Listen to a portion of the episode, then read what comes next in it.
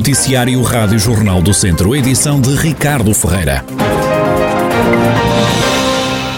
Está parada a produção de carros na fábrica da Stellantis, antiga PSA de Mangualde. Os funcionários deviam ter voltado ao serviço depois das férias de verão, na passada segunda-feira, mas a empresa não voltou a produzir automóveis devido à falta de um semicondutor.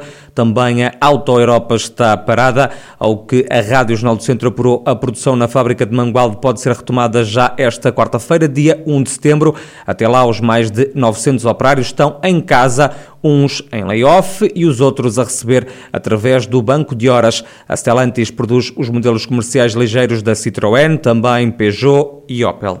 Morreu mais uma pessoa com Covid-19 no Hospital de Viseu. Na unidade hospitalar estão agora internadas 20 pessoas com o novo coronavírus, 18 em enfermaria e duas nos cuidados intensivos. Uma funcionária do lar de São Caetano da Misericórdia de Viseu testou positivo à Covid-19. O caso foi descoberto a semana passada, obrigando à realização de um despiste em toda a instituição. Foram testados 130 utentes, 90 funcionários e equipa de 15 enfermeiros. Todos acusaram negativo.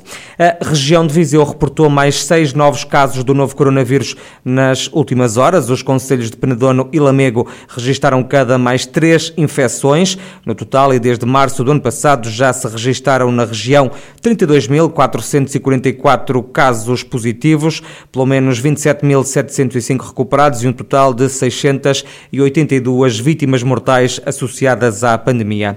Homem de 51 anos detido pela PSP de Viseu por desobediência, ameaças e injúrias a uma patrulha. Aconteceu tudo numa operação stop com o condutor a recusar-se a superar o balão. Segundo a polícia, o homem foi avisado para o seu comportamento, mas mesmo assim não mudou de atitude e continuou com uma postura ameaçadora, injuriosa para com os polícias, pelo que acabou detido. O tempo vai arrefecer a meio desta semana na região, altura em que a chuva pode regressar, com ela pode vir também trovoada e granizo, como dá conta a meteorologista Patrícia Patrícia Marques, do Instituto Português do Mar e da Atmosfera. Para o Distrito de Viseu, para esta semana, uh, segunda e terça-feira serão dias uh, muito iguais, com céu pouco nublado ou limpo, alguma nubosidade durante a tarde, temperaturas ainda a chegar próximo dos 30 graus, temperaturas máximas durante a tarde. Uh, depois, quarta-feira, é que já há uma mudança da situação meteorológica, as temperaturas descem, quer a máxima, quer a mínima, não sobem além dos 25 graus durante a tarde. Uh, Espera-se ocorrência de aguaceiros, uh, trovoada e possivelmente haverá, pode haver alguma queda de granizo também durante a tarde de quarta-feira. Esta situação mantém-se uh, quarta e quinta-feira. Depois, sexta, um, a precipitação que se espera já será mais a norte, portanto, para Viseu para sexta-feira já esperamos um dia com algumas nuvens, mas uh, com ausência de precipitação. As temperaturas voltam a, a, a subir ligeiramente para valores mais próximos dos 30 graus um, e esta situação mantém-se pelo menos até domingo. Este está a ser um verão envergonhado na região. As temperaturas têm estado abaixo uh, do normal para a época do ano, o que por um lado para, para os incêndios é, é bom, para quem está de férias não é assim tão bom. Temos tido um verão mais ameno, com temperaturas mais baixas, um, mas de facto é uma situação, é, são situações perfeitamente normais, são variações de clima que acontecem. Uh, vamos ver o mês de setembro o que, é que, o que é que ainda vai trazer em termos de temperatura, mas de facto o mês de, o mês de agosto teve temperaturas abaixo do normal, do normal para a época e esta semana uh, mantém-se essa, essa tendência de temperaturas abaixo do normal para a época, uh, principalmente com esta descida grande que vamos ter na, na quarta-feira.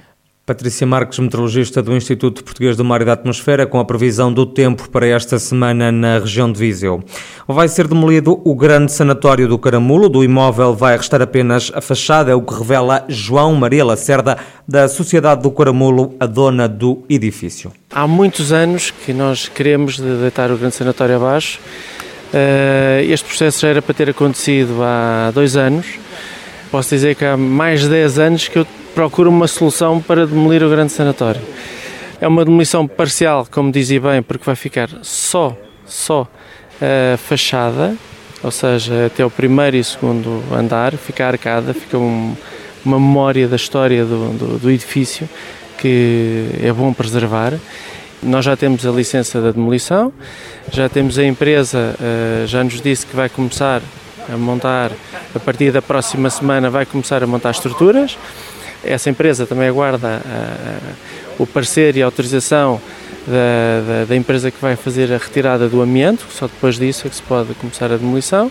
João Maria Lacerda, da Sociedade de Caramulo, sobre a demolição do grande sanatório da Vila, onde antes se faziam curas para a tuberculose. O responsável escusa-se, no entanto, a revelar grandes detalhes sobre o que vai nascer no antigo edifício. Sabe-se apenas que este grande sanatório do Caramulo vai ser convertido num projeto turístico. Vem aí mais uma edição da Escola de Queijeiros, volta a funcionar na Escola Superior Agrária de Viseu. Há 10 vagas disponíveis para esta turma dedicada ao queijo Serra da Estrela. A Escola de Queijeiros este ano vai funcionar também em Coimbra. A formação tem 80 horas, como explica explica o presidente da Escola Superior Agrária de Viseu, António Monteiro. É a segunda edição, este ano uh, portanto, estamos a acabar o projeto uh, e uh, até dezembro vai decorrer a escola de QG. Nós temos programada as inscrições que iniciaram dia 16 de agosto e vão terminar dia 12 de setembro e depois contamos abrir dia 27 de setembro, são 40 horas e depois 40 horas em sala de aula, portanto parte teórica, depois 40 horas numa queijaria, que terão que estar concluída até, até ao final do ano. Contamos muito antes, uh, portanto, assim possível, outubro, novembro, ter concluído a escola e os seus formandos. Temos 10 uh, eh, candidatos.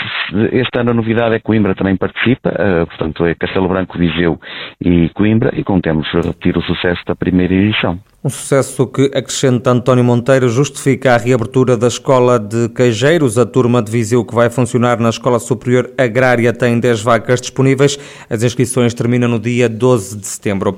E o Festival Planalto está de volta à Moimenta da Beira. Começa hoje, termina só no fim de semana. O evento é muito mais do que um festival. É o que salienta Luís André Sá, o diretor artístico e de programação do Planalto. É mais do que um festival artístico, ainda assim estamos a falar, acima de tudo, a identidade dele é um festival de cultura e de artes. E, portanto, estamos a falar de sete disciplinas artísticas nesta segunda edição, que vão entre a música, a dança, o teatro, as artes plásticas, as artes visuais, a performance, o cinema. Uhum. E estamos a falar, efetivamente, como também dizias e bem, eh, de uma uh, programação uh, intercalar. Uh, e complementar entre artistas consagrados do panorama artístico nacional e internacional uhum. e também de jovens artistas que estão a iniciar a sua carreira. Isso para nós é muito importante e diz-nos muito daquilo que é o percurso que queremos fazer enquanto plataforma.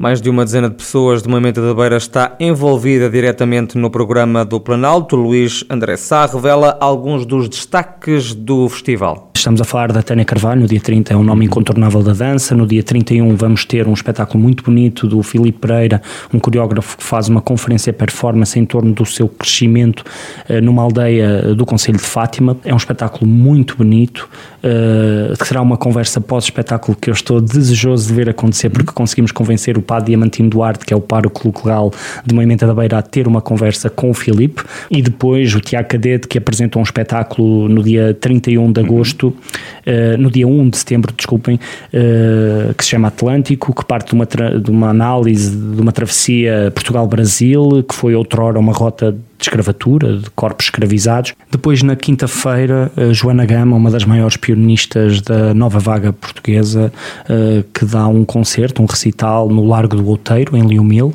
Na sexta-feira, um concerto também da arpista espanhola Angélica Salvi no convento da Nossa Senhora da Purificação e depois para encerrar o festival uh, na noite de dia 4 de setembro, uma dupla de coreógrafos também com uma carreira internacional muito marcante, Sofia Dias e Vitor Roriz, que trazem um gesto que não passa de uma ameaça, um dos espetáculos mais bonitos, uh, se puder dizer isto, hum. que eu já vi. Luís André Sá, ele que é o diretor artístico do Planalto, o festival que arranca esta segunda-feira em Moimento da Beira para assistir até ao próximo fim de semana.